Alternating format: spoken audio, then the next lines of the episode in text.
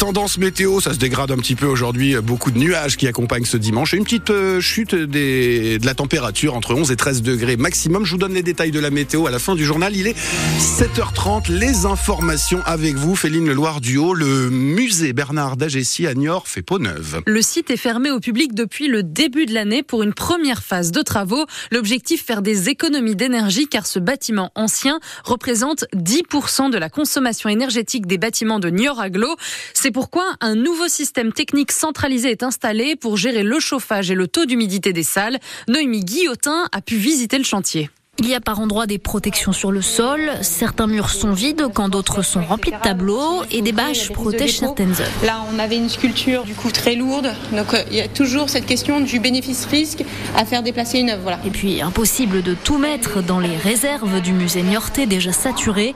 Maëva Roger est responsable de l'équipe technique. Donc l'idée, c'est un peu un travail de Tetrix, c'est d'essayer de laisser les œuvres relativement d'un point de vue spatial dans les mêmes zones. Comme ça, elles sont habituées à ces mêmes zones d'hygrométrie. C'est la gestion voilà, de, de l'humidité et de température.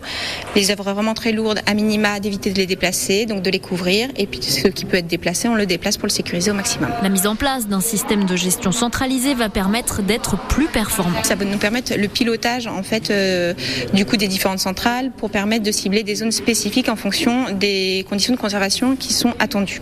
C'est comme chez vous quand vous mettez un thermostat sur vos radiateurs euh, et quand vous avez aussi une sonde. Donc tout de suite, votre radiateur il va s'arrêter quand vous êtes à température.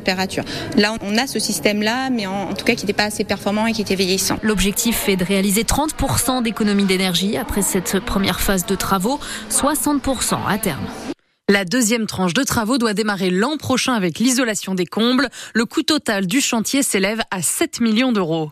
Ils étaient une vingtaine hier après-midi réunis devant l'hôtel de Grand Poitiers pour sauver la piscine de Saint-Sauvant et ils ont accroché une guirlande de maillots de bain sur les grilles du bâtiment. Une nouvelle manifestation des habitants de cette commune de la Vienne qui réclament le maintien de leur piscine menacée de fermeture. Ils ont promis de ne pas lâcher tant que Grand Poitiers n'est pas revenu sur sa décision.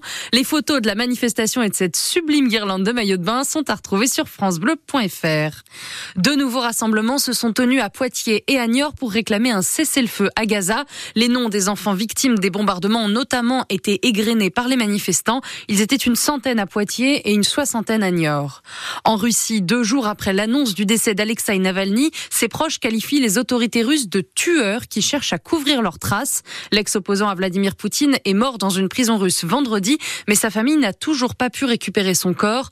Malgré l'interdiction, des centaines de Russes se sont rassemblés pour lui rendre hommage. En deux jours, plus de 400 personnes ont été arrêtées par la police russe. Attention au pollen. Les trois quarts de la France sont en alerte rouge, d'après le réseau national de surveillance aérobiologique, et cela en raison des températures particulièrement douces pour un mois de février. Dans la Vienne et les Deux-Sèvres, attention surtout au pollen de cyprès, de noisetier ou de frêne notamment. Édouard Sève est président du syndicat des allergologues. Il nous rappelle quelques conseils pour éviter d'avoir les yeux qui pleurent ou le nez qui gratte. Le pic de pollen, c'est surtout le midi, quand il fait beau, qu'il y a du vent, donc faut éviter d'être dehors le midi, si on peut.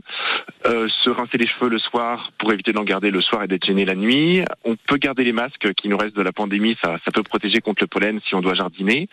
Éviter de faire sécher le linge dehors. Après, c'est surtout prendre des traitements parce qu'on sera forcément dehors à un moment et forcément en contact des pollens. Donc prendre des antihistaminiques, il y a des collyres, il y a des sprays pour le nez pour soulager. Et puis si ça persiste, parce que ça peut vraiment gâcher la qualité de vie, l'étape d'après, c'est consulter un allergologue et discuter euh, une désensibilisation. Il y a eu beaucoup de progrès, ça marche quand même très bien et c'est surtout plus simple que ce qu'on faisait euh, auparavant.